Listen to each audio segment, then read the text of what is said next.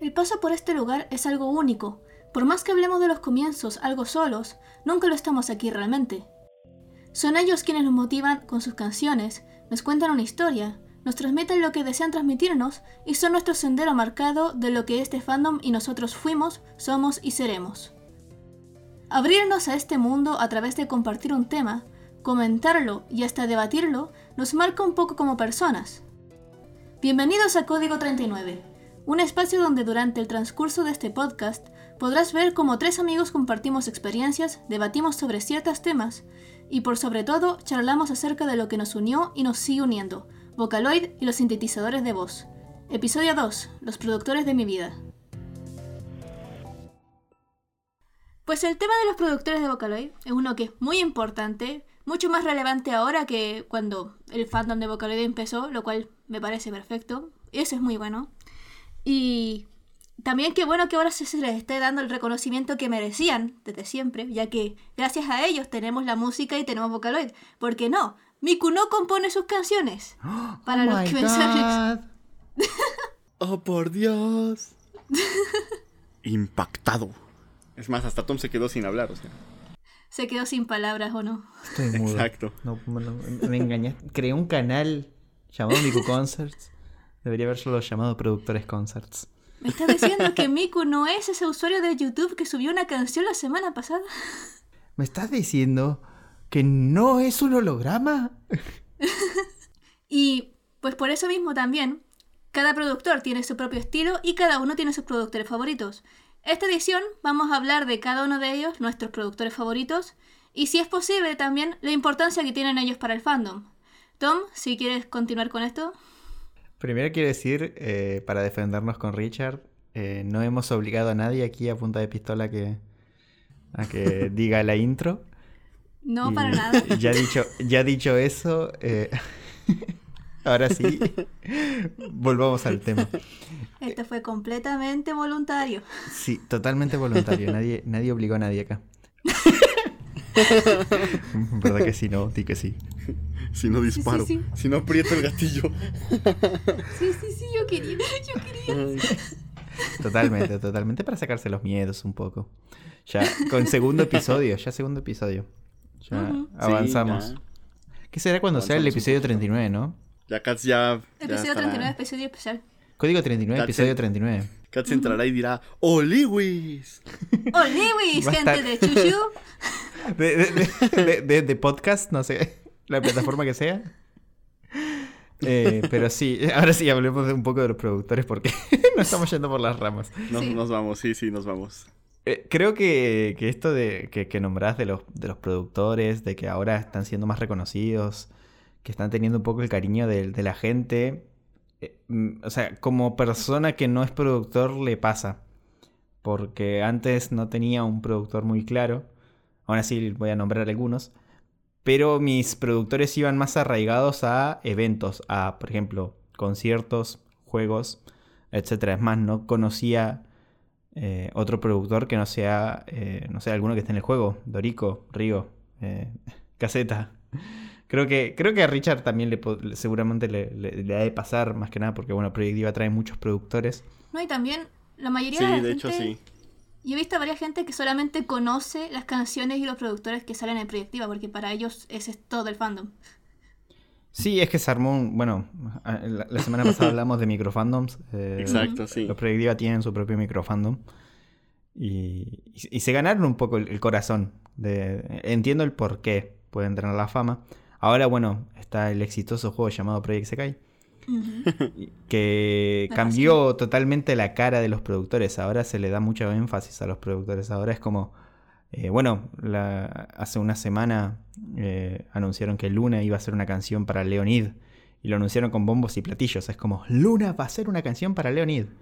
Y Uh. creo que antes no pasaba. O sea, antes no, no, no te anunciaban con tanta fuerza que, no sé, que Río iba a hacer la canción de Project Diva Extend. Y estaba emocionado por Picon.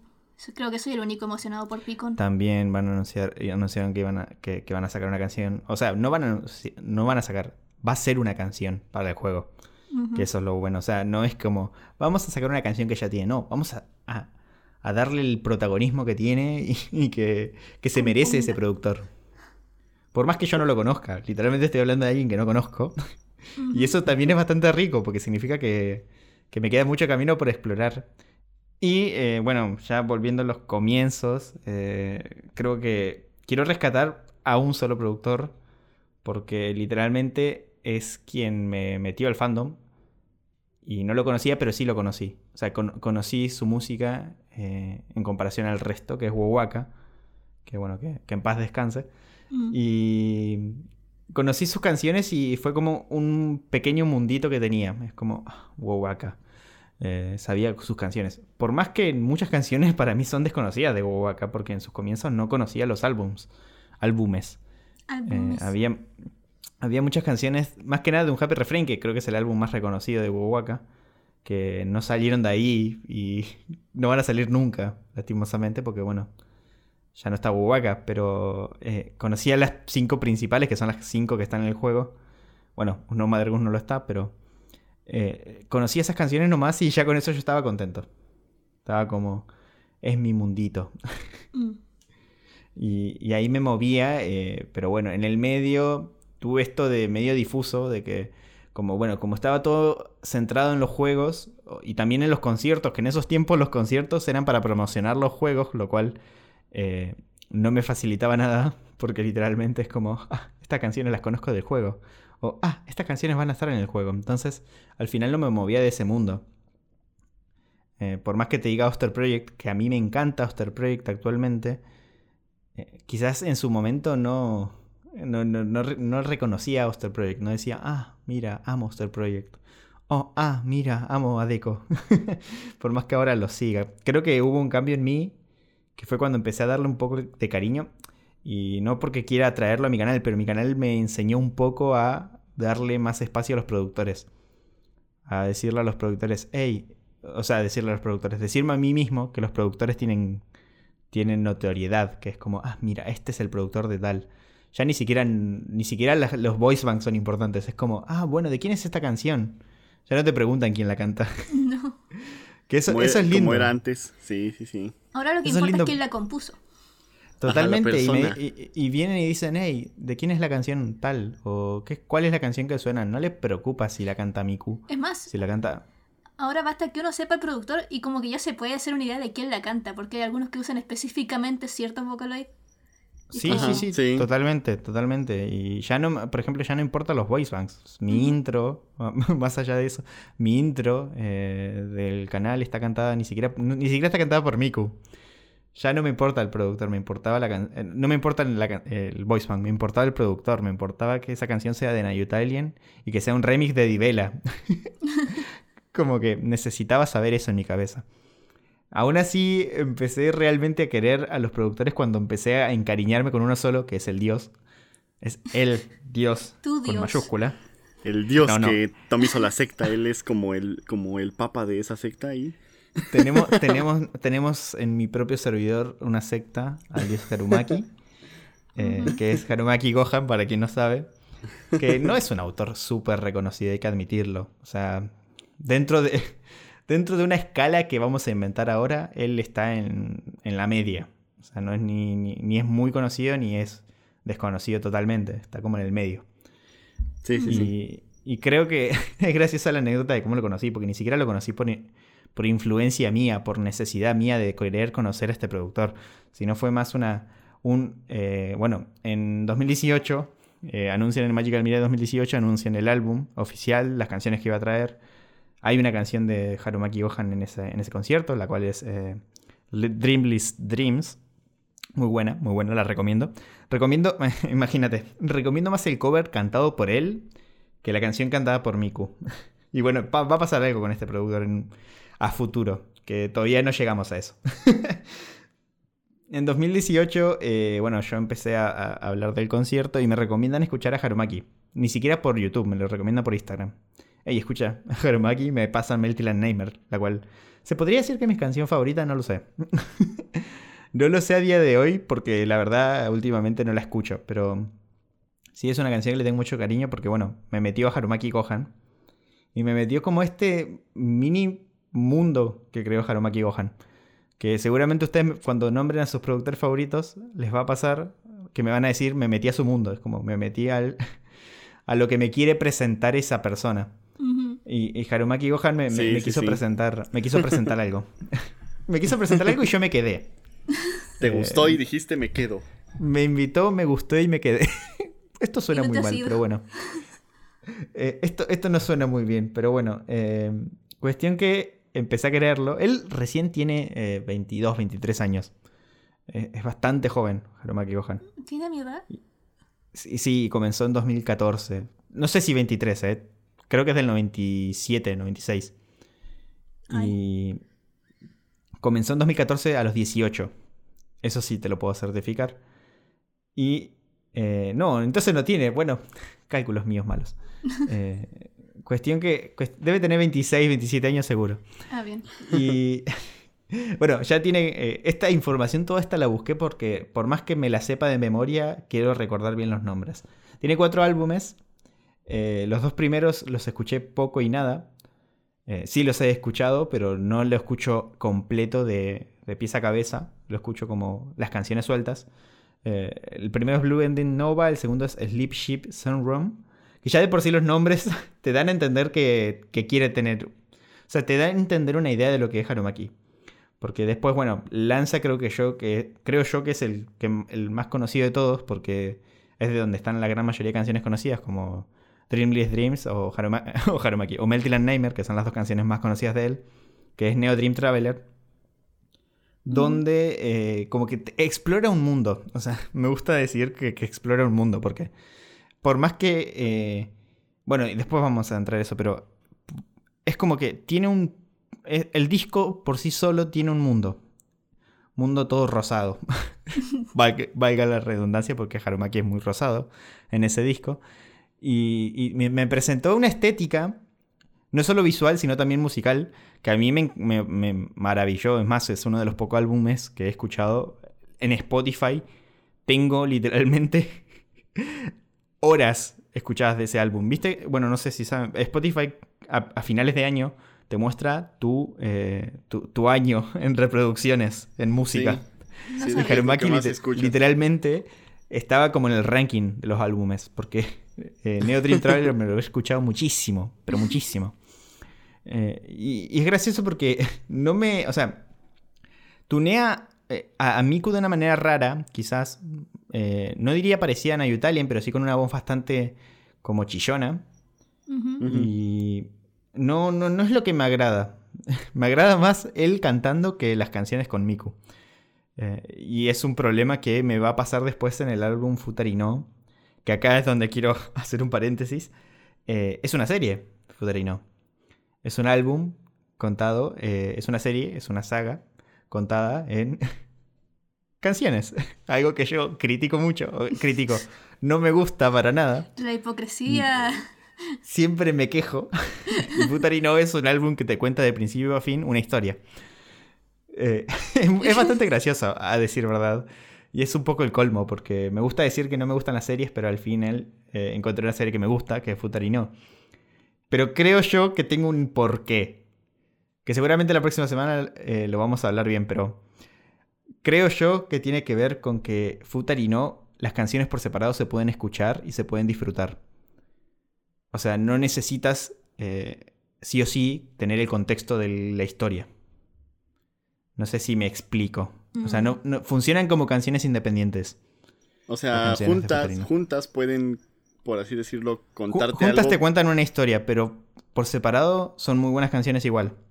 Ajá, Tiene, bueno, hay algunas como eh, Secret, que a mí creo que es mi canción favorita del álbum, literalmente. Sí, sí, es hermosa. Bueno, Reunión tiene. Eh, y tiene algunas otras como... Creo que la más conocida es eh, If I Could Become a Comet. Y todas las canciones suenan por separado y las puedes escuchar independientemente. Pero lo que me encanta de este álbum es que está cantado por Miku y está cantado por Harumaki. O sea, son dos CDs en realidad, no es uno solo. Ah, son dos CDs y uno está cantado por Miku y el otro está cantado por Harumaki. Porque, y acá es donde va la explicación loca, cada uno te cuenta la perspectiva de, de, las dos personajes. Ah, creo que Sí había escuchado de eso. Mm. Creo que sí había escuchado de eso. Me habías comentado. Que en realidad, en realidad no es tan así porque las canciones son las mismas. Ajá.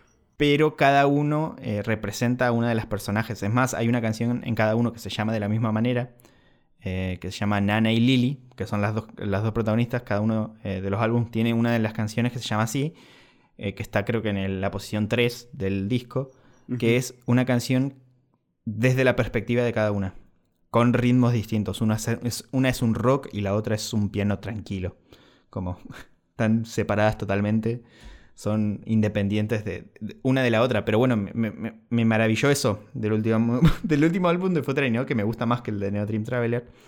es esto, es la locura de decir, voy a escuchar hoy la versión de Hanumaki. O voy a escuchar hoy la versión de Miku. Porque cada álbum funciona por separado. Y Harumaki no es un gran cantor, no tiene una voz para cantar. Pero aún así a mí me transmite más que una Miku. No sé por qué será. la verdad no sé por qué será. Es lo que, es lo que compone al final. Es que al final no me, no me preocupa tanto si Miku va a cantar la canción, que creo que es eh, quizás a algunos les pueda alejar eso, porque Harumaki Gohan ya casi hasta dejó de subir las canciones con Miku. Que en realidad es mentira, no es que las dejó de subir, sino que las sube para el álbum de Futari no hizo una locura, que es que las canciones versión Miku están en Nico Nico y las versiones eh, cantadas por él están en YouTube. O sea, si quieres escuchar la verdad. Y ah. que acá está la otra locura. cada una, cada una tiene un video distinto. O sea, cambia el personaje del video. Depende de quién la cante. Eh, en un video está Nana. Eh, o sea, todas las, todas las visuales tiene a Nana, que es uno de los personajes. Y en el otro video tiene a Lily. Es como, no puede ser. no te das cuenta hasta que no ves los dos videos juntos. Sí, sí, sí. Porque, bueno, todo esto pasa en realidad porque también tiene una empresa. Ya es como empresario. Se llama Gohan Studios. es un estudio de animación que creo que son 3-4 personas. Qué ganas. Que facilitó el trabajo. Facilitó el trabajo para que esto se pueda hacer. O sea, no me imagino a un eh, Harumaki Gohan en sus comienzos o Neo Dream Traveler hacer esto.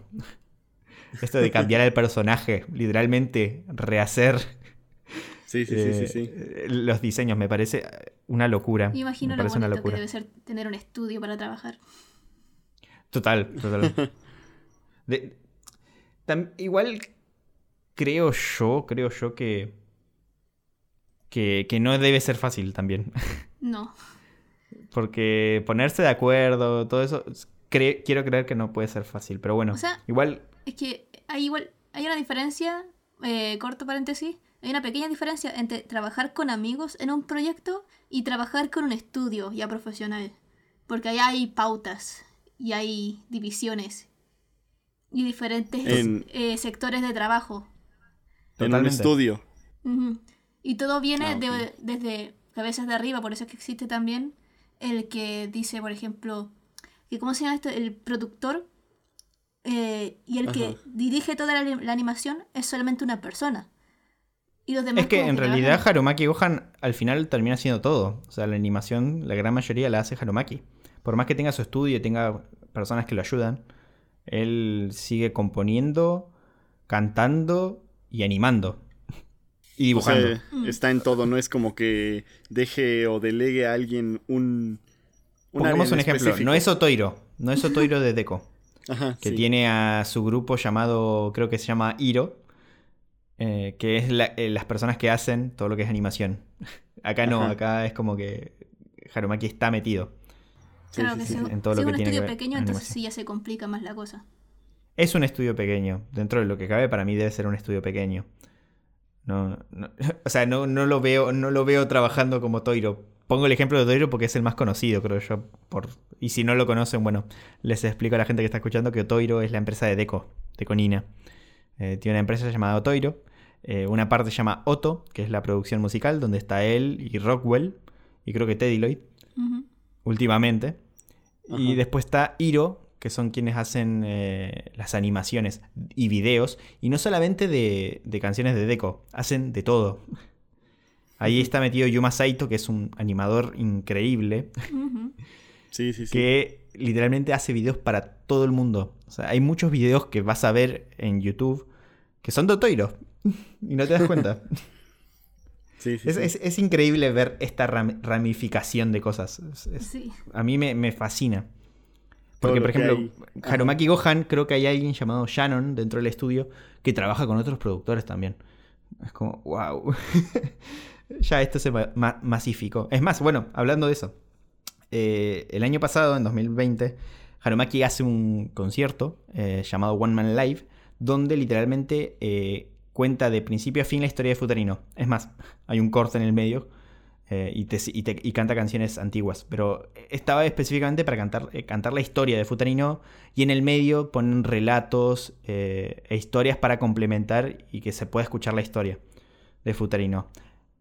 Cuestión, desafina mucho. Quiero admitir que desafina muchísimo las primeras canciones, pero después se va afinando. Y la persona que toca la guitarra, creo, o el bajo, no me acuerdo, es Wada Takeaki. Eh, o creo que se llama también Kurage Pi. Eh, toca, toca, toca, la guitarra. O sea, está metido ahí adentro. Él sabe mucho. Bueno, sus canciones de él son muy de. Pues con guitarra, ¿no? Muy, muy tipo, ¿cómo podríamos decir? Rock.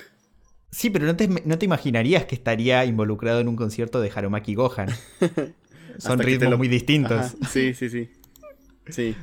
Hasta, que te lo encuentras, hasta que, hasta que te das cuenta que Wada Takeaki se conoce con Harumaki, han trabajado juntos y, dices, wow. Y tu wow, explosión mental.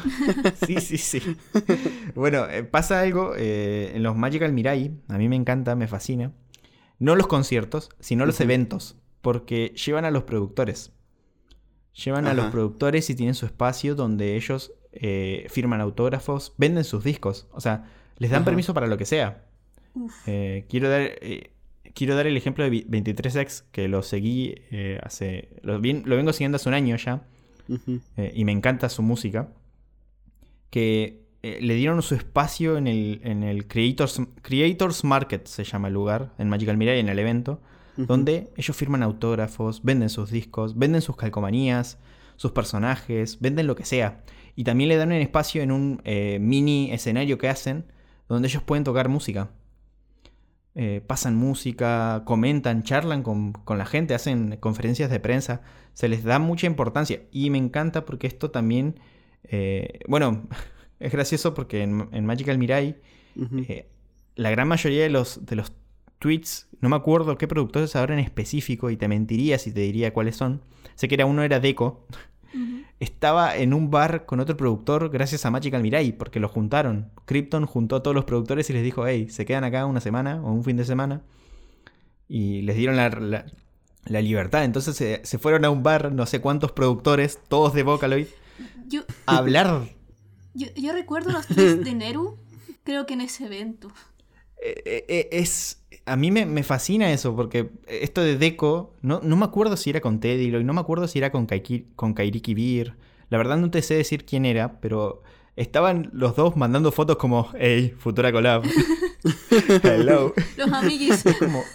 Los amiguis. totalmente, o sea, así es, así es como se nutre realmente un fandom. Sí, eh, sí, sí. Se tiene mucho respeto en Japón. Por productores chicos, grandes, no importa. Deco estaba metido con productores que no eran de su talla. Y no digo porque los otros no, no, no, alcancen el nivel de Deco, sino porque Deco no, no, vende lo mismo que venden los otros. Sí, sí, sí.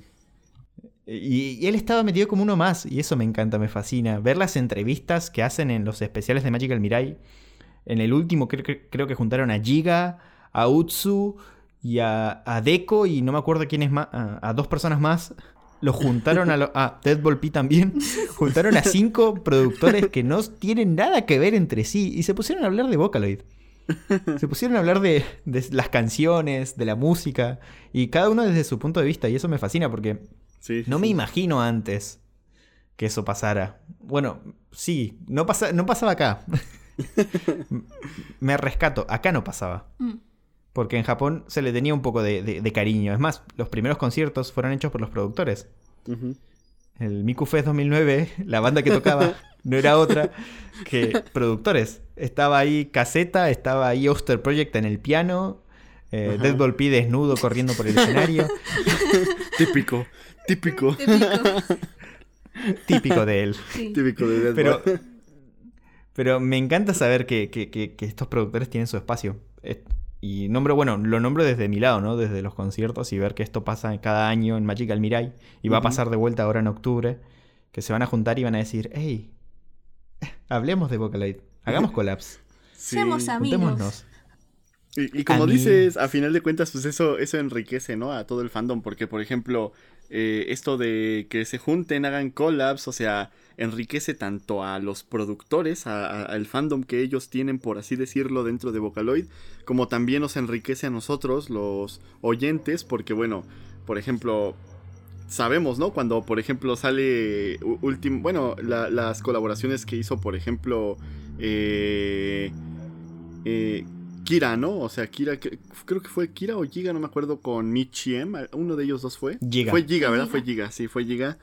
Y este, y pues, o sea, ellos hacen esa colaboración, pero fuera de ahí, también los que escuchamos, tanto fandom, no sé, eh, a lo mejor el fandom inglés como el fandom latino, hablamos de eso, ¿no? O sea, decimos, mira, va a haber una colaboración entre estos dos. Se arma un debate dentro, se arma un debate eh, en el círculo del productor. O Exacto. sea, que, em, que un ajá. productor saque una canción significa eh, motivo de, de debate, no de debate malo, o sea, de debate de decir, hey, mira, va a sacar una nueva canción, uy, ¿y de qué crees que será? Uy, ¿y cuánto, cuánto durará? Eh, y uy, ¿qué estilo mantendrá? Es como, uy, eh, quiero dar el ejemplo de la última canción de Pinocchio. ¿Cómo tuneará a Rin? es como muchas cosas que pasan que, que, que me... O sea, ahora los productores tienen esa cabida. Pero bueno, quiero que... que- ya, ya hablé mucho de, de, de Harumaki, del dios, por cierto. Que se note que es el Eh, dios.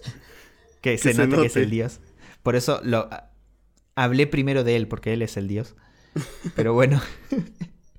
Gats, eso- nómbrame. Sé que tienes una lista muy larga, así que nómbrame tus productores favoritos y cómo los conociste y todo eso que. Ok, no, mira, eh, sí, ya sé que tengo una lista muy larga. Así que voy a centrarme únicamente en dos, pero porque solamente son dos los que yo te podría mencionar que tengo algo interesante que contar con ellos. Eh, o sea, si vamos a mis inicios, mis primeros productores favoritos creo que los mencioné incluso en la edición pasada, que Hachimoto, Machiguerita, Utsupi, esos fueron con los que yo empecé, con los que más me empezaron a gustar. Y Utsupi en particular porque hubo una época de mi vida en que solamente escuchaba metal. Y en eso yo tenía los álbumes de Vocaloid, eh, Muryukyupi, UCP, Kaz, eh, yo escuchaba solamente Vocaloid y metal. Y después cuando se me fue pasando, me puse a buscar productores mucho más underground. Encontré los que yo considero que ahora son mis favoritos, que son Dobono Agua, Chito y Siudo. Maretu, Que Pseudo se, se, se fue. Se fue del. De, hecho- O sea, se fue. de hecho ni tanto. Últimamente está. Ni tanto, porque sigue haciendo Ulti- canciones con Miku. La última que sacó fue como hace una semana. No, no, no, pero, eh, pero no, no, no, no hablo al respecto de eso, sino hablo de que ahora es como que. Bueno, gracias al Sekai. Ah, sí, es que ese, este, este también lo quería contar. Eh, también me falta mencionar ahí Resurgió. Maretu, porque Maretu, Maretu es como que Maretu, Maretu. Maretu como que no lo Maretu es considero Maretu. de mis productores favoritos al principio, pero yo tengo sus álbumes, he hecho cover al 80% de sus canciones, me las sé casi todas, estoy pendiente a su canal, entonces es como, ¿te gusta Maretu? No, no, pero, pero, No, pero- pregúntame, pregúntame. exacto. No, pero déjame que saque mi lista de canciones favoritas de. Sí, pero bueno, la cosa con Pseudo es que lo que a mí me llama la atención es que cuando yo lo conocí fue como en 2015 y casi no tenía canciones en YouTube. En Nicodouga era medianamente conocido en YouTube casi nadie. Y yo lo empecé a seguir así porque su estilo de música me parecía particular y me gustaba. Y un día sacó Hindrance, no sé cómo se no sé cómo traducir eso, yo la conozco como Hindrance, y esa canción Ajá. pegó, porque Utaites, VTubers, todo le empezaron a hacer cover. Canaria. Es básicamente el proto Canaria.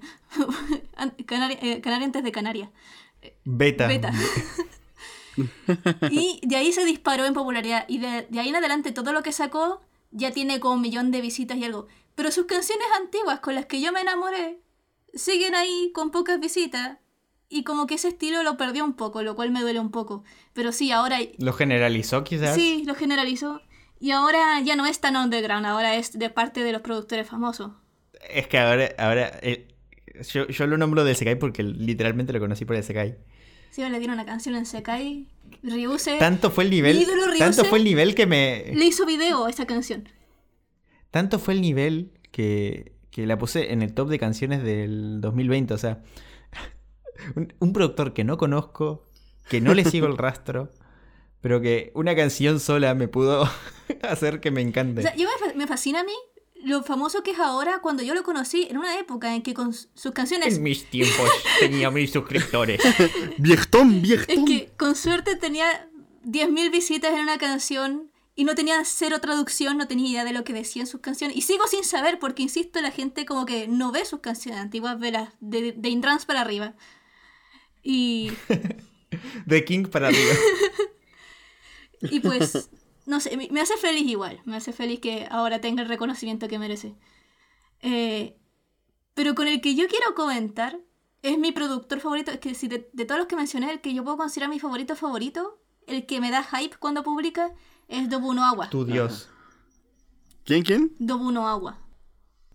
Dobuno Agua. Y ese, ese sí es underground, underground, underground. No mucha gente lo conoce. Tu Dios. Exacto, ese, ese es mi dios. Pero es por unos temas tan personales. O sea, me, me fascina su música. He escuchado todo lo que tiene. Pero la razón de que sea mi favorito es más personal. Me, me voy a sentir medio raro contando esta historia. Pero básicamente es porque este es mi dios. Cuando le conocí, tenía mm, menos de mil suscriptores. No recuerdo exactamente cuántos, pero tenía menos de mil. 600, 800 por ahí. Y me fascinó. O sea, fue gracias a las recomendaciones de YouTube. Yo escarbando ahí en YouTube. Y Tu YouTube edgy. sí, mi YouTube edgy, eh, desconocido, que básicamente me recomendó una canción suya y me fascinó su estilo porque la razón de que a mí no me gustan tanto los productores más conocidos, que igual me gustan sus canciones, no, no, no piensen que no, pero... La razón Odia de... Deco, odia Giga. ¿Por qué? ¿Por qué? ¿Cómo puedes odiar a Pinocchio? No, A Pinocho. A Pinocho. a Pinocho. Al Quiere decir, Pinocho, el niño. odia a Cosmo. Oh no. No, me van a funar, cabrón. No, funado no. por odiar a Pinocho. Funado por Yepeto. La ballena lo ha comido. No, pero, eh, pero en serio, no, sí me gustan, pero no me gustan tanto como estos. ¿Por qué? S- a mí me gusta la música que está hecha de forma particular a un punto de que hay gente que igual dice, ¿por qué te gusta esto? O sea, la composición es rara. Cambios de, o sea, cambios de tempo, cambios de BPM, música hecha sin instrumentos, eh, sus ruidos extraños, eh, temas oscuros hablados en la letra, eh, que la música te trate de contar una historia al igual que lo hace la letra o las visuales del video. Eh, así me gusta a mí la música. Y Dobuno Agua tiene exactamente eso. Es exactamente mi estilo de música. Y me fascinó. Es perfecto para ti. Me enamoró. O sea, yo escuché, su, escuché esa canción, busqué en su canal, vi que tenía no, mu- muy- no muchas canciones, las escuché todas y me enamoré. Y me suscribí y ahí estuve pendiente de todo. ¿Y qué pasa? Yo en esos tiempos tenía menos suscriptores que Dobuno Agua, porque estaba recién empezando mi nuevo canal. Y... recuerdo Vayan a que ver la historia pasada para saber qué pasó. esto en no es capítulos publicidad. anteriores. Flashbacks. Y la cosa es de que yo ahí, eh, yo quería hacerle cover a alguna de sus canciones, pero no tenía el instrumental de ninguna publicado. Entonces, un día estaba revisando, sí, estaba escuchando como lo sea de costumbre, cuando veo que algo en la descripción de una de las canciones cambió, y es que sacó solamente el instrumental de una canción, o creo que fue de dos canciones, pero justo una de ellas era una de mis favoritas.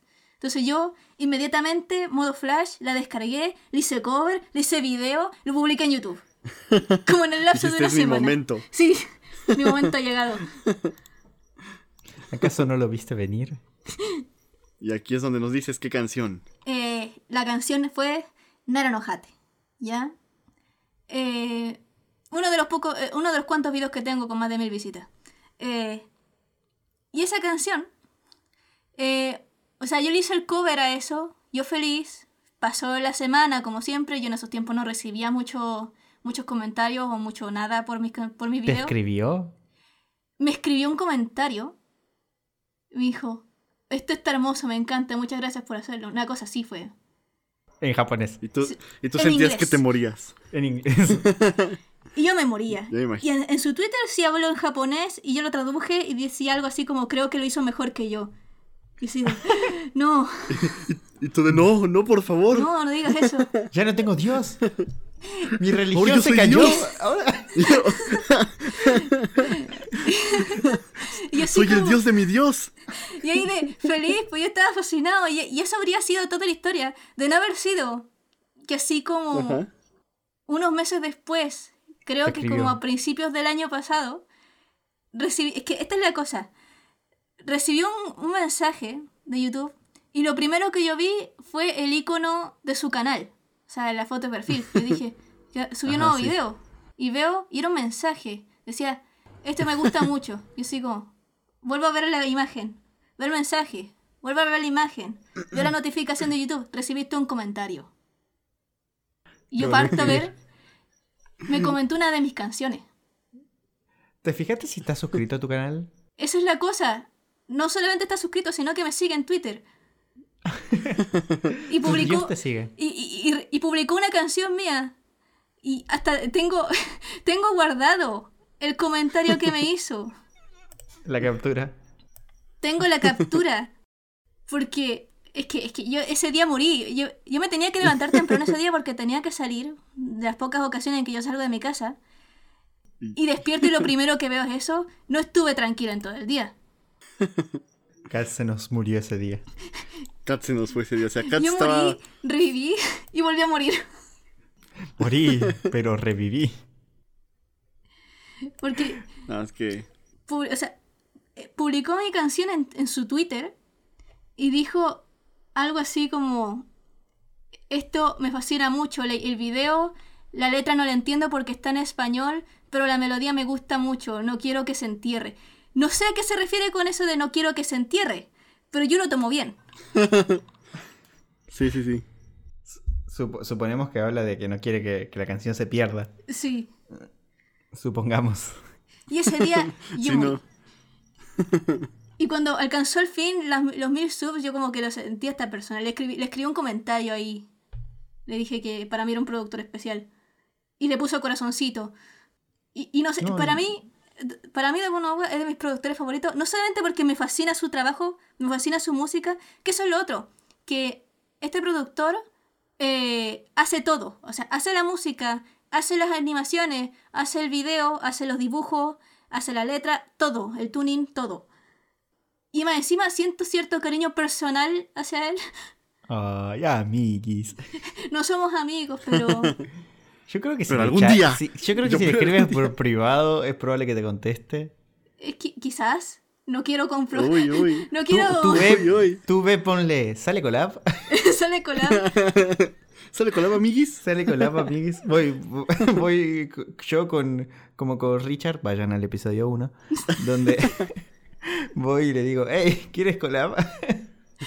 Algo así. Literal.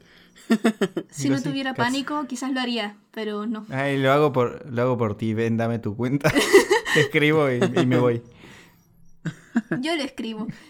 Y quedo con la ¿Sale barrera collab? del idioma, que tampoco es que sepa tanto inglés. In English, in English. En inglés. De hecho, recuerdo que yo volví a hacer un cover de una canción suya para Halloween, ese de Donde Konata ma Gama Waru o The Person You Love Has Flying Away. Y recuerdo que ese yo lo publiqué y al, a las horas ya estaba el video en, el, en la cuenta de Twitter de Dono y decía, muchas gracias Katsu. Y para mí ahí quedó el Katsu. Katsu-san. Katsu. Nekatsukatsu. Él es Katsu ahora. Y así de, no hay... Como el, Me alegra el- que te el gustara. ketchup, pero Katsu. Como el ketchup, pero katsu. Mm, katsu. Katsup. Me acordé de Katsup. Pero sí. eh, Recuerdos de Vietnam. sí. ¿Han visto esa película? Es perturbadora. No, entonces no la vi. Yo tampoco. Veanla. Soy muy, soy muy, muy, muy, muy de películas casuales o musicales. Lean Junjiito. No, no te va a gustar Katsup entonces. Eh, No. Katsup. Katsu. Yo soy más de, de- de- de- de ver trailers del Hombre Araña, de Shang-Chi. Sí. Pero sí, o sea, mi Dios, Dobo no agua. Quiéranlo. Merece, la- merece el amor que, que yo le doy. Ayúdelo a seguir. a- Después de esto, tienen que ir a, ir a buscar su canal. Quiero que, quiero que llegue a los 10.000 subs, se los merece. Porque no ha llegado ni a los 10.000. Es más, tiene. ¿Cuántos? Tres. 3360. Yes. Bien, tiene muy pocos, tiene que llegar a 10.000. Anotado para las noticias, Vocaloid. Cuando suba. Pero no, si, si algún día dijera así como collab, Tu lista va a ser interminable. Sí, lo sé, lo sé. Algún día voy a hacer noticias Vocaloid de una hora. No te falta mucho. bueno. Pero si algún día sale, sale collab con Dobuno, me, me desmayo. Si sale collab, eh, estaremos acá anunciando como bombos y platillo y lo traemos de invitado. y bueno, hablaré japonés, no se le entenderá nada, pero será gracioso. Será gracioso. Será, será un episodio divertido de podcast. Podcast divertido. Queriéndonos comunicar con un japonés en español. Y yo me desmayo. Y Katz desmayado ahí como... ¿O no? Bueno, eh, falta el señor Richard. Richard, El señor. te doy la palabra. No, no me digan señor. Técnicamente eres más, eres, eres más grande que yo, así que, señor Richard. Sí, eres el mayor aquí. No. Ya me siento viejo. ¿Quién es el Tom viejo? Tú Tom eras el Tom viejo. No, no, Yo, Tom, yo no veo, yo no veo el Totoro viejo. Tom chiquito, Tom chiquito, viejito. se quedó, está durmiendo hasta ahora. Sí, yo soy el del medio. Ese duerme temprano. Richie es el más viejo. Ay, no. Yo estoy chiquito también. No se lo creen. Bueno. bueno, bueno, bueno. Em, pues es que mi historia con los productores, con los autores Vocaloid es muy, es muy curiosa porque yo sinceramente antes no, no, no conocía nada igualmente que, bueno, creo que, que muchos de nosotros. eh, no conocíamos tampoco a los autores o a los productores Vocaloid, sino que más bien nos centrábamos, y bueno, me centraba de igual forma en el, en el banco de voz, ¿no? En si cantaba Hatsune Miku, si cantaba Rin, si cantaba Len, Luca, Kaito, etcétera, ¿no? Y, principalmente también los de lo- los de los de Crypto, ¿no? Que fueron los también los de mi inicio, porque bueno, eran los más conocidos. Eh, ya después empecé a conocer más este bancos de voz, etcétera. Ya ahora con todo esto de que ya hay muchas ramificaciones y no sé qué tanto. Pero bueno, eh, así fue como yo comencé. Yo, yo siento que cuando le empecé a tomar importancia a esto de los autores o productores Vocaloid, otra vez volvemos a que fue gracias a mi canal, fue gracias a YouTube, porque fue cuando ya empecé a conocer un poquito más de que había personas que no eran, no eran Miku, que hacían sus canciones, bueno, que hacían las canciones. ¿Qué? Y eran. y eran estos productores. Y sí, me quedé con cara de ¿qué? Pero yo pensaba que una persona era la que hacía. O sea, yo, yo pensaba que una persona hacía todas las canciones de Miku. O sea, solo una persona. No sé quién, pero una persona era la que hacía. Nunca me La esperaba gente que. pensaba que era una cosa como gorilas. Algo- Ball algo P hacía las parecido. canciones. Mm. Algo parecido. Exacto. Entonces, bueno, ya empecé a hacer. Recuerdo que mi primer, el primer video que hice fue, creo, sobre Honeyworks. No me acuerdo si sí fue ese, pero creo que sí. Que también fue una época muy, muy bonita porque fue cuando, cuando mis videos empezaban a tener una mejorcito, mejorcita calidad. Porque si ven mis primeros videos, o sea, literalmente, no sé qué onda con el micrófono de mi computadora de esa época, pero pare- pa- o sea, parecía que, que estaba bajo el agua. ¿Han visto esos efectos de las películas cuando una, un personaje o una persona habla bajo el agua que apenas si se le entiende? Que Sí, te se escucha escuchaba Sí, se escuchaba horrible, horrible. Y, y en ese momento, ese fue mi primer video, si no mal recuerdo, ese el de Honeyworks, hablando de Honeyworks.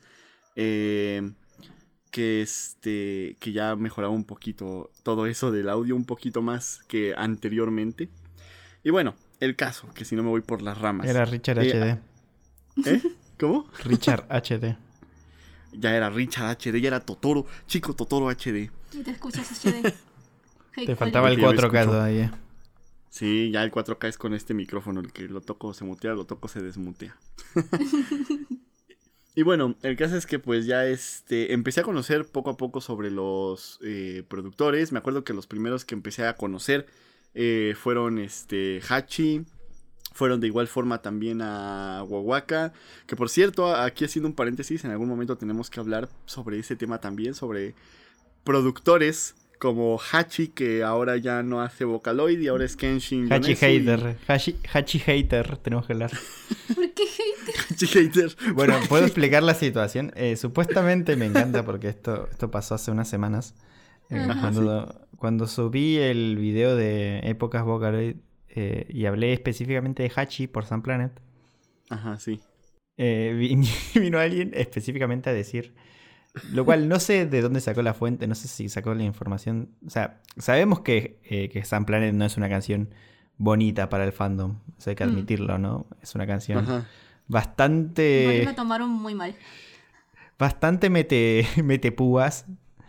Eh, más, más viniendo de un autor que se fue de Vocaloid y volvió solamente para eso. ¿Como más comercial? Podríamos decir. No, eh, mm. comercial, no. En realidad habla muy mal del fandom. Es el tema del que habla la canción, más que. Eh, habla más de los tiempos pasados y de que. O sea, como que antes era mejor. Algo así. Y supuestamente esa persona. Supuestamente esa persona. Eh, o sea, había autores que odiaban a Hachi actualmente. ¿Actualmente? Sí, y me dijo un nombre en específico que no te sé decir quién era. Pero bueno, me había dicho que un productor en específico odiaba a Hachi. Hachi hater. Es, por eso le digo Hachi hater, porque eh, en cierto punto vino, tiró esa canción y dijo, me voy. y según yo entendí, o sea, leí después, es que fue mucha gente la que malinterpretó la canción. O sea, que la interpretaron de esa forma, pero Hachi no tenía la intención de hacer que fuera eso. Una cosa así entendí. Eh, a mí eso, eso de malinterpretación es, a ver, si mucha gente malinterpreta lo mismo, entonces eh, no es que se malinterpretó, es que no supiste, no supiste, no supiste dar el mensaje bien, que es distinto. Porque si solamente un fandom, pongámosle el hispano, entendió eso, bueno, vaya y pase. El tema es que no se entendió solo en el hispano. En todos los fandoms se entendió más o menos así, entonces quieras o no. más grande. Recuerdo un productor que de hecho habló en la entrevista de por qué le pareció ofensiva esa canción. Es un poco, no quiero decirle el insulto, pero es un, poco metepúas, es como que viene a... Encima ni siquiera ya es Hachi, es Kenji Yonesu, viene, hace la canción, lanza dardos para todos lados y se va. que es muy buena canción, ¿eh? Es muy buena canción, es muy buena canción. Yo no lo voy a negar y creo que nadie de acá lo va a negar, pero bueno. No creo que es muy lindo que venga alguien del fandom ajeno, porque ya ni siquiera es del fandom, a decir eso y irse y encima de esa canción ser promocional de un evento y ser la segunda canción más famosa del mundo. De Vocaloid. Es como. Tiene creo más de 60 millones. es medio el colmo, sí, es medio el colmo. Pero bueno, bueno, sí, eh, Richard, perdón, te interrumpimos. no pasa nada, no pasa nada. Eh, bueno, el caso es que pues ya empecé a conocer a más este, autores, productores por esa época. Y bueno, es que en ese tiempo, la verdad, yo, yo ni sabía, eh, entrando un poquito a los, a los, este, productores, autores que hacen música en español. Que, por ejemplo, tenemos a, uno aquí, Cats. Hello. y este, yo, yo la verdad, les juro que, o sea, a pesar de que ya tenía mi canal y todo y tenía gente, yo desconocía completamente este lado de, de Vocaloid. O sea, todavía no estaba tan metido en el fandom para conocer que había música de Vocaloid en español. Y recuerdo que hubo una pequeña etapa que la verdad creo que fue muy corta, en la cual como que si escuchaba música en español de Vocaloid me resultaba un poco o más bien muy muy raro, como que ah, y eras de los de eran los puristas de, de Vocaloid solo suena en japonés bien. Ahora hay que admitir que las primeras canciones de Vocaloid en español estaban bastante bien raras porque eran hechas con los bancos del Vocaloid 2, que ya tenían una pronunciación rara. Entonces sí, se escuchaban bien raro. No se les entendía. dentro de lo que cabía estaba bien. Sí, dentro de lo que había estaba bien. Ya después ya me imagino que los demás bancos se fueron diversificando, ¿no? Y les fueron metiendo más efectos de voz, no sé. Bueno, yo no sé de eso, pero Ahora me imagino que pues ya suene claro el español. Ajá. Eh, yo, yo las primeras eh, productoras de Vocaloid que escuché así bien, que me empezaron a gustar, que en español fueron eh, el conjunto de las chicas de Maubox. Eh, fue, fue, fue, lo primero que empecé a escuchar este, en español. Y, y, me empezó a gustar y me empezó a gustar. Ya después de eso fui conociendo más, porque hice un, un top, me acuerdo de autores, no, bueno, no de autores, hice un top de canciones en español de Vocaloid, que por cierto, ese fue creo mi primer video que tuvo muchas vistas. Eh, ¿Te puedo decir y literal... ¿Puedo hacer un paréntesis? ¿Cómo? ¿Te puedo hacer ¿Cómo? un paréntesis que si quieren después cortan de esto? Hazlo, hazlo, tú di. Que cuando yo vi ese video, porque lo vi sin conocerte antes, eh, Sí. lo vi y pensé para mis adentro, esto no es un top de canciones de Vocaloid en español, A es un top eso de. Mouthbox. A eso iba. Exacto. No lo vamos a cortar.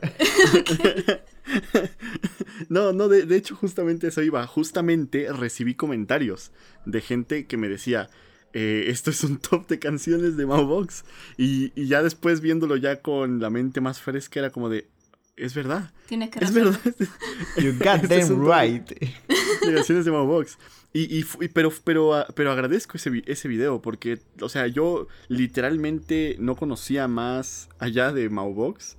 Eh, y ese video fue, fue algo bueno porque mucha gente fue cuando empezó a, lle- a llegar y decirme, oye, pero ¿por qué no pusiste a Akupi? Y yo dije, eh, ¿quién es Akupi? o luego me decían, oye, y esta canción de, no sé, de, Lore, ¿no? O no sé. Y, fue cuando dije, pues, ¿quiénes son? Yo, no, yo no sé quiénes son esos, ¿no? Y entonces me, me metí a YouTube y empecé a buscar. Ya después empecé a conocer más eh, eh, productores en español.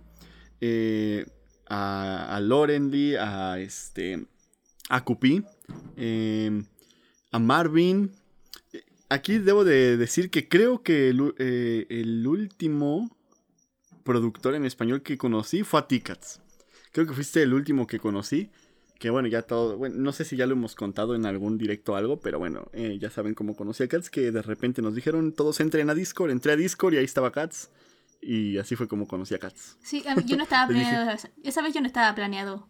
Me llamaron de repente así como, ¿te puedes meter la llamada? Es verdad. No, bueno, pero nosotros metimos siempre. Digo nosotros porque somos dos personas nomás las que hacemos esto. Y ya después de eso. No nos quiero, no nos eh, quiero, no nos quiero. O sea, somos anónimos, no, no, no voy a decir quiénes somos. pero somos anónimos. El caso es que pues ya después ahí hablé con Cats y le dije, pásame tu canal y me metí y, y Dios, o sea, no, no, no, no, no, no sé si decir esto, pero Cats sabe en qué posición lo tengo. Una vez se lo dije en qué posición Sí, lo tengo, pero la hagan gente no lo cuenta- sabe, dilo, dilo. Hagan de cuenta que yo escuché a Cats y de, de, mi, de mi top de productores que tenía, top 1, top 2, top 3. O sea, Cats como que llegó y dijo, a un lado perros. Y, y se subió. Y se subió y, y bueno, quedó muy arriba. Que creo que ya una vez le dije a Cats sobre eso. Espera, espera, ¿podemos recrear la escena ya que tenemos a Cats acá? Ajá. Eh, estamos, eh, hagamos como que están, eh, el, el- ¿viste como los Juegos Olímpicos que están posicionados en posiciones? Sí. Y ahí está en el primer puesto. ¿Quién estaría en el primer puesto en ese momento? Richard. Ah, bueno, productor X, eh, el, el amado Hachi con su Sandplan. Bueno, estaba Hachi en el primer puesto y viene Cats y dice... A un lado, perra. Eso, eso. Ahí está, acabamos de replicar lo que, lo que, lo que. Richard quiso explicar. Sáquese. No, no, pero, o sea, Aquí estoy yo. La verdad, sí, este, sinceramente, y, y lo digo de manera, de manera seria y sincera, eh, Katz es de. Y, y te lo digo ya que estás aquí, Katz, la verdad es que sí eres de mis productores favoritos de Oh. Vocaloid, de, de, de habla hispana en general. O sea, muy, muy, buen, y muy buenos tus trabajos y se ve que le, que le echas mucho esfuerzo. Pero bueno, bueno, vamos porque si no, no llego a lo que, a lo que quiero llegar. Muchas gracias. Me roborizo. De nada, de nada. Uh, Un, Uh, Ugu. bueno, el caso es que. ¿Qué fue eso? un un nuevo moribundo. cringe. Un nuevo cringe. Bueno, el caso es que pues ya. Y, y, después de ahí, no sé, todo, todo fue tan, tan, tan, tan épico porque yo ya escuchaba a otros, a otros productores también de habla hispana como Vinane, eh, eh, a Marvin, eh, y, o sea, yo la verdad es que los veo todavía porque la verdad sus trabajos son muy buenos y, sé que les toma tiempo el realizarlo. Y pues, o sea, yo desde antes y todavía lo sigo, lo sigo este, viendo muy arriba. Por eso es que cuando me habló Marvin o cuando Marvin me dijo, eh, háblale a Vinane o así, yo, yo te juro que me moría de los nervios porque dije, no, o sea, hablarle a un productor es... ¿Cómo, cómo? Y, o sea, a pesar de que era nuestro mismo idioma, ¿no? Porque hablábamos español. Y, o sea... No entiendo, no hablo español, estaba Richard. Yo no, no hablo español. De pena. Me moría de pena. O sea, le, tenía, escribió, le, escribió, le escribió Katsu y Richard puso, no hablo español. Katsu, dijo Katsu. Katsu, Katsu. Y me entendió. Bueno, el caso es que eh, ya después de eso, pues ya, ya, ya, bueno, ya lo demás de la historia se lo saben. O sea, ya ahorita podemos hablar, bueno, al menos yo puedo hablar ya con facilidad con ustedes. A lo mejor también de repente ahí mandarle un mensaje a Binane, a Aku, a Marvin. Y o sea, ya es como, o sea, ya, ya prácticamente como amigos, ¿no? Y antes yo los, o sea, no, no me lo imaginaba sinceramente. Incluso hasta, o sea, nunca he hablado directamente así con las chicas de Maubox, que fueron las primeras que escuché en este, del de, idioma hispano, pero, pero o sea, soy consciente de que, de que saben de mi existencia, por así decirlo, porque incluso hasta el, en lo del chico chuchu, me acuerdo que entraron con la cuenta de Maubox a desearme eh, feliz cumpleaños y, o sea, es algo que yo cuando empecé y ya los conocía, no me imaginaba, o sea, no me imaginaba. Creo que es como ahorita cuando traigamos a... No imaginabas que ibas a tener el éxito rotundo de canción. pues no sé si éxito, pero al mínimo hablar con gente que les Teníamos éxito, fue un éxito la canción. Sí, fue un éxito. Ah, del chico Chuchu fue un éxito, sí. ¿Para cuándo el álbum? Mapa en proyectiva. Sí, tiene, muy tiene un mapeo proyectivo en, PPD. Sí. Sí, es verdad. Y bueno, ya eso fue como conocí. Eh, ahora, si nos salimos tantito del lado hispano, ya después de este gran paréntesis de, del lado hispano, pues ya saben quién es mi Dios, ¿no? Mati. Creo dijo eso? Eh, eh, no se escuchó, creo. Sí se escuchó. Sí se escuchó. No se escuchó, creo. No, no sé de quién está hablando. Hay alguien hablando al lado mío. Yo siempre he ido como que eh, entre, los, entre los autores o productores he ido saltando. He ido saltando. Me gusta mucho este. Lo escucho un buen. Ya después pasa un tiempo, ya, bueno, ahora conocí a este, ya me encanta un buen, y ya pasó, y ahora, ahora este, y así. Me pasó con varios, por ejemplo, me pasó con este con eh, Masa. A mí me encanta, bueno, todavía me encanta la música de Masa y estoy pendiente cuando saca una nueva canción o cuando saca un nuevo álbum. Y siempre cuando, en cuanto saca un nuevo álbum lo escucho completo, pero siento que ya no lo escucho como antes. Hubo una época en la que escuchaba las canciones de Masa, Masa esto, Masa el otro, y o sea, Masa estaba todo el día en mi cabeza. Luego hubo una época en la que, en la que este dejé a Masa y me, metí a Utsupi, que bueno, es completamente diferente a Masa. Y todo el día escuchaba Utsupi y con audífonos fuertes porque me gusta la música de Utsupi a todo volumen, como que siento que te llena de energía. Por, bueno, por lo, lo pesado, ¿no? Que es. Eh, pero creo que Moti siempre está ahí. O sea, Moti no, no ha sido de que lo deje de escuchar, ya me aburrió y ahora vamos con este autor. Como que Moti siempre ha estado ahí ando saltando entre los otros autores, productores, pero Moti no, Moti siempre está ahí. Es que te enganchó con la saga. Eh, me enganchó con las sagas y sinceramente luego escucho sus canciones y siento que hay algunas que a lo mejor suenan, no, no sé cómo decirlo, pero siento que suenan a algunas veces no, no para, para el gusto de toda la gente, pero, pero me encantan, a mí me encantan, o sea la mayoría de sus canciones, que por cierto, tengo que, tengo que decir que pues efectivamente creo que él, canción que crea, canción que tiene que ver con su saga. o sea, literalmente creo que todas las canciones que él ha creado... No, no tiene. ¿Tiene alguna que otra? Porque sí hay alguna que otra canción que ha sacado este independiente, que nada que ver con la Civilius Chronicles. pero eh, podríamos decir que el 98% son canciones que si la saca tienen relación con su saga y el otro 2% son diferentes, que creo que hay una que es cantada por Meiko de un videojuego de celulares que sacó por ahí. Y también está muy buena. Ah, creo que, creo que la vi, que tenía como un video medio 3D.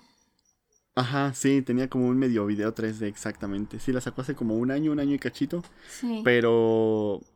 Pero sí, o sea, si, si me dijeran, oye, a ti no te gusta Moti por, por su canción, te gusta por, por la historia. En la verdad es que no, ¿eh? O sea, les juro que me encanta su música, me encanta. O sea, puedo escuchar sus canciones y no me canso. Y de igual forma luego las ando escuchando a todo volumen y. No sé, yo, yo siento que hasta incluso la historia o el saber lo de la historia, como que todavía me lo enriquece más. Aparte de, la, del- de lo musical. Claro. Entonces sí. A mí, a mí me encanta. Aparte de que, bueno, es que, como dice, como bien dijo eh, eh, Tom en el capítulo pasado, por cierto, vayan a verlo. Otro poquito de No estamos haciendo flashbacks, no estamos haciendo spam apostas. Exacto, no es apostas, no, no es, no es apostas. No es como pero que ya hayamos metido tres en creo que 30 minutos. Bueno, pero eh, ¿en qué estaba? Ya me perdí.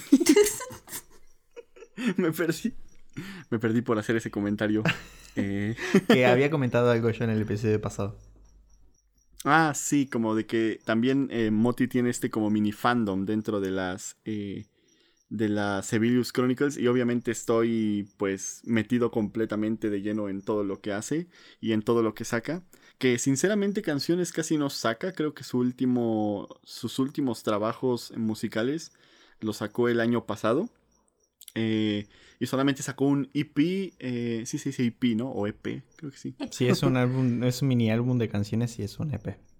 Sí, solamente tenía seis canciones, de las cuales tres eran las canciones y otras tres eran la instrumental de esas canciones. Y este. Y, sa- y salió junto con una novela. Pero siento que él está más metido en eso, en, su, en sus novelas. Porque de hecho, ahorita apenas. eh, el año. Creo que fue en este año, no me acuerdo si fue este año o acabando el año pasado, sacó una novela. De la cual ya le va a sacar otra. eh, una continuación. Y la verdad es que me, me emociona, me emociona bastante que, que siga activo al menos con sus novelas y de repente sacándonos una canción. Y pues sí, o sea, yo siento que me enriquece eso con, con él. Pero en general, o sea, hay varios autores que me han llegado a gustar así por etapas, pero Moti es como el que está ahí. Siempre está ahí, nunca se va. Moti es... Le has dedicado Mi- videos de una hora. Sí. Eso lo Sí, sí. resume todo. Ah, pues justamente mi video más visto es de una hora y es de él. Que por cierto también eh, tengo videos que me dan cringe de él porque cuando, cuando empezaba a escucharlo eh, yo sentía que sabía mucho por leer la wiki, no sabía ni que había novelas. y tengo ahí unos videos bien desinformados que tengo que rehacer. Y ya dije que los voy a rehacer Remake. Ya remake, ya leyendo bien la novela y ya dando datos 100% real, no fake. También deberías rehacer el top de los productores hispanos, la verdad, verdad. Sería divertido ver cuál es tu opinión ahora, ¿no? Sí, la verdad sí es y, y- y es que eso es algo que siempre ha cambiado mucho en mis eh, en mis tops, porque pues de repente llego a ver tops de hace no sé hace mucho tiempo de algún autor, algún productor Vocaloid o, o de cualquier top, de cualquier top de canciones Vocaloid y lo veo y digo, ¿y por qué puse esta en primer lugar? ¿Y por qué puse esta hasta el final si está demasiado buena? Entonces, yo creo que sí, ahorita que ya conozco más productores, más autores de, de habla hispana, eh, pues obviamente ya puedo hacer un top más diversificado y al otro lo dejamos como el top de canciones de Mobox. Igual hay que admitir que, que dentro de todo esos tops nunca van a ser para el gusto de, de todos. Obviamente. Sí, Me, sí, me he enojado varias veces por tus tops. Lo sé. O sea, de manera obviamente racional y cero, cero tóxica, ¿no? Pero como no, ¿cómo no pusiste esta canción? Se, se llama desacuerdo amistoso. Porque Sí, no porque bueno, yo no los tenga tu tops- opinión, te sigo respetando. No, se lo he gritado en la cara igual, pero Dije respetando, no, no que no le puedas gritar en la cara, eso sí puedes. Grítame, grítame de manera respetuosa. ¿cómo no metiste a. Harumaki? Y yo, pues, perdón, amigo. enojado. Ah. Carita, carita enojada. Grita feliz, carita. No, pero sí, en, en los tops, eso, eso, eso es también lo, lo, la dualidad de los tops, ¿no? De que, o sea, siempre va a haber alguien a, a quien no le guste algo de, de, un top. Y obviamente siempre se tiene que tener ese control del autorrespeto uh -huh. para poder opinar de manera respetuosa, valga la redundancia. Es gracioso porque creo que, eh, bueno, no sé si te pasa, a mí me pasa. Ajá. Ando con la autodefensa a, a, mil por hora y siempre vas a ver en los videos apenas comienza, más que nada los que son de tops. Sí, que no, no hago sí. tops en realidad, eh, porque no me gusta poner una canción en el número uno. Entonces hago más una lista y siempre digo al principio, esto es subjetivo. no me maten. en algunos videos también lo he hecho, pero sí, por ejemplo, te puedo dar el ejemplo de mi top de canciones que no me gustan de Vocaloid. Creo que, o sea. Ah, pues ju justamente. Justo, hecho... ese video, justo ese video yo lo hice tirando arena a propósito. Es más, ni siquiera, creo que ni siquiera dije no me odien, es como odienme. Sí, de hecho yo vi ese, pues de... varias canciones que están en ese video, a mí me gustan. Pero aquí seguimos siendo amigos. es que aquí yo lo hice a post, o sea, en realidad lo hice primero porque no tenía idea, segundo porque Richard lo había hecho, tercero porque digo, tengo ganas de tirar arena. Voy a, voy a, a, a, que me odien un poco. Por suerte fue con respeto el odio. Fue como gente diciéndome, ay, amo Remote Control. Y yo, ja. Hoy tengo ganas de. Hoy tengo ganas de odio. Hoy tengo ganas de que me funen. Sí. Si hablamos de nuestros videos más odiados, ahí tengo el de El final de Vocaloid o algo así, ya ni me acuerdo de cómo Ay, qué lindo, qué lindo. Podría contar miles de anécdotas de acerca de cómo venían a el video en el que yo hablaba de eso, a decirme, no, es que hay gente que está poniendo el fin de Vocaloid y esa gente no sabe informar y yo como, lo conozco a Richard, hablo con él, no, no le puedes decir eso. Para mí es una ironía lo, lo... que mi video más odiado bueno, también es el más amado. ¿El tuyo? Sí. Mi video más odiado ¿Cuál es? es a la vez el más amado y odio eso. Es la gracia, es la gracia. Uh -huh. Sí, lo, lo, gracioso, y es, esto ya lo he contado varias veces, pero bueno, para quien no sepa, eh, ya lo he dicho varias veces, pero lo gracioso es que yo en el momento en el que hice ese video, ni por la cabeza se me pasó que, que iba a, O sea, ni siquiera pensé en clickbait en ese momento. Ya hasta después cuando me lo hicieron ver, dije, ah, pues, si lo leo bien, el título sí parece clickbait. es que sí parecía clickbait. sí. Parecía pero, no, para, para, espera, espera, quiero corregir una cosa. Parecía no, era clickbait. Era clickbait. Involuntario. Pero, o sea, eso es lo. Era involuntario, pero era clickbait. Eso es lo gracioso, que me acuerdo perfectamente que yo ni lo pensé. O sea, yo tal cual dije, no voy a poner así del título. Ni comillas le puse ni nada. Ya dije, ah, sí se quedó. Y ya después de que empecé a recibir un buen de mensajes. A, algunos sí. O sea, no, no todo eran haters. Algunos sí. Obviamente. Incluso hasta, incluso hasta me acuerdo que había algunos que, que hasta como que me defendían porque decía, decía, oye, ¿cómo dices esto? No sé qué. Y otro decía, que no viste el video completo. Y yo de, oh, no se peleen, por favor. no Deténganse. Peleen. No peleen. Recuerdo perfectamente que en Facebook, en uno de los de esos grupos de Facebook de Vocaloid, alguien puso, Uy, miren. qué lindo terreno. sí, el qué mejor terreno. Y pusieron mi video y, y, y comentaron, este...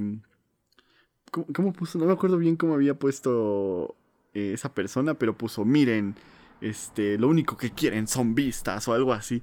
Y, y pues ya sabes cómo toda la gente sigue. Me hace acordar como... al, al, momento en el... El nuevo anime de Hatsune Miku. ah, ok. Sí. El anime de Hatsune Miku. Oh, no. no es un anime...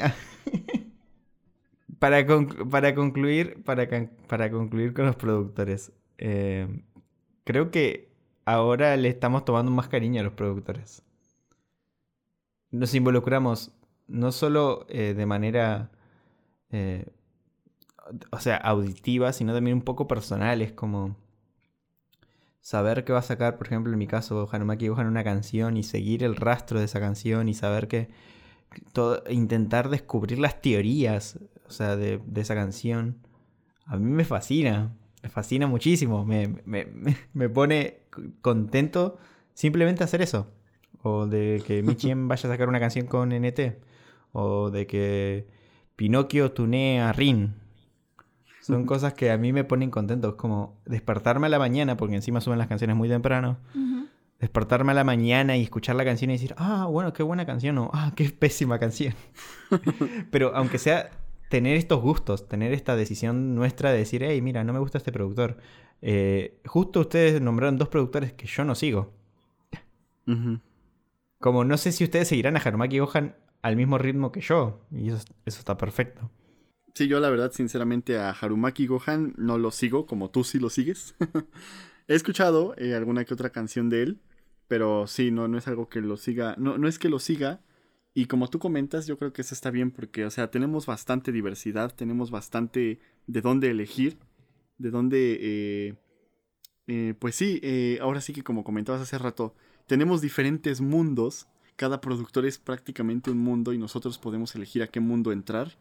Y al igual así como tú comentabas con este Harumaki, que te gusta cuando sale una canción, hacer teorías, etcétera, de igual forma me sucede lo mismo con Moti, cuando por ejemplo cuando saca una nueva canción, relacionarla con esta saga que a mí tanto me encanta.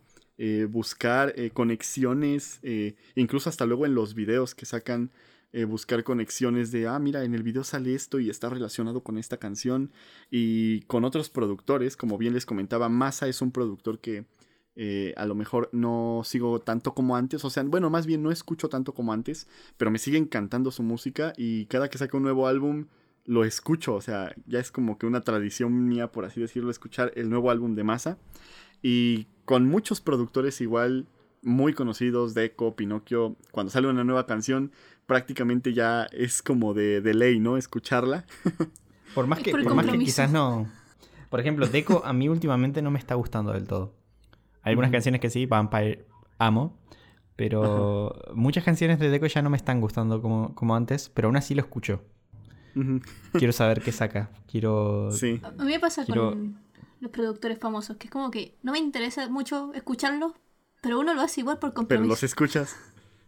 sí. ¿Por compromiso o por el propio interés de saber, bueno, qué sacará Exacto, nuevo? Porque sabes que va a estar en boca de todos después. Y vas a tener que hablar de eso, porque los debates, o sea, y nosotros estamos en constante, eh, o sea, tenemos servidores de Discord donde se habla de eso. Y vemos el debate y participamos y decimos, hey, la nueva canción de Cosmo de Magical Mirai a mí no me gustó. Ey, a mí sí. Eh, ah, bueno, debatamos. Exacto. eso, eso, es súper nutritivo porque no, ya ni siquiera hablamos de Magical Mirai o hablamos del, de Miku. Ya ni siquiera hablamos de Miku. Es como Cosmo. Sí. O sea, ya no nos cerramos a Miku, Miku, Miku. Exacto, o sea, ahora, ahora es qué productores van a, van a participar en el evento, ¿Qué, qué canciones van a escoger, de qué productores. Estamos contentos por, estamos contentos porque Kairiki Beer va a tener una canción en Magical Mirai, ni siquiera porque es esa canción, sino porque Kairiki Beer va a tener una canción. sí, eh, sí. Es como que esa sensación de decir, ah, mira, llegó a, a, un concierto, o ah, mira, tiene esta popularidad. O sea, a mí me encanta que Harumaki Gohan haya hecho una canción para Snow Miku. Es como, wow, cuando, llegaste. Cuando fue, cuando fue la canción de Utsupi, ¿no? En el concierto. Que Cuando fue la canción de Utsupi en, en Expo 2020, que nadie se la esperaba encima. Sí, entonces decíamos Utsupi, Utsupi. Cuando yo me acuerdo haber leído el setlist, porque, bueno, soy una persona que le encantan los spoilers. Lo sé. Eh, básicamente, no, bueno, no me encanta, no, no, espera, espera. No me encantan los spoilers. Solo que bueno. Me fascinan. Ah, no. tengo una cuenta que se, tengo una, cuenta que mantener. Eh, y cuando leí la canción dije, no puede ser, no creo. Fue mi sensación, no creo que sea de Utsupino. Se habrán equivocado. Sí. no. Vi los videos y era. Vivimos en una buena época. Yo prefiero impresionarme con las canciones, no ver el setlist. Pero bueno, ese sería también mi comentario eh, final, que creo que estamos en una muy buena época y creo que está, está perfecto esto de que se le tome ya mucha importancia a los productores a como era antes, porque, como bien comentó Tom, y otra vez lo repito una última vez más, cada productor es un mundo y hay demasiados mundos para escoger y para todos los gustos. Y Nayutali nos lleva en su nave. Nayutali nos lleva en su nave, en su nave espacial. A cada mundo. Nos lleva a cada, mundo. tenemos Meltyland, tenemos eh, las Chronicles. tenemos todo. Tenemos todo. Y tenemos nada. Ah, y, no, para, y, y dentro de poco colapse eh, entre Cats y su dios. Yo quisiera, pero También, exacto. No, no sé, no se lo esperan, pero dentro de 100 capítulos, eh, aquí con Deco 27 no le entendemos nada, pero Aquí con Deconina anda. trajimos a un traductor. será divertido, será divertido, pero bueno, todavía eso no pasó. ¿Conclusiones, Cats? Mm, Conclusiones. Nos fuimos mucho por la rama. no, a ver. Conclusiones. Pues es que eh, la misma opinión de Richard y la, la que tenemos todos aquí realmente es que ahora los productores es una buena época para ellos y para nosotros porque ahora sí se les da la importancia que siempre debieron tener y que cada uno es su mundo al final. Cada uno tiene su estilo. Algunos cuentan historias, que eso es lo que más me gusta a mí. Y es sí. aunque no te gusten las sagas, Tom. No voy, a, no voy a decir, no voy a decir nada al respecto acerca de las sagas. Hasta el Ya próximo dicho- capítulo. Hasta el próximo capítulo. Si quieres saber qué pasó con Tom, Y su opinión sobre las sagas. pulse, vean a- el siguiente pulse capítulo. siguiente. Así que ya tenemos eh, cronograma para la próxima semana. Sagas. Eh, así que vamos a traer la tarea lista. Eso espero. Más que nada por mi parte. Aunque sea conocer los nombres de las sagas más importantes, que para mí son dos. Yo también me Aunque me, me pueden, de- me pueden decir lo contrario, para mí las dos conocidas son Evilius Chronicles y Kageru Project. Y ya de ahí podemos hablar, yo creo. Yo vendré con sagas poco Eh, conocidas porque ese es mi trabajo. Y yo vendré con Futarino. Ok. Porque el dios Harumaki se lo respeta. Al Dios se Dios le respeta. Al dios se le respeta. Así que nada, eh, creo que ya estamos. Terminamos por hoy.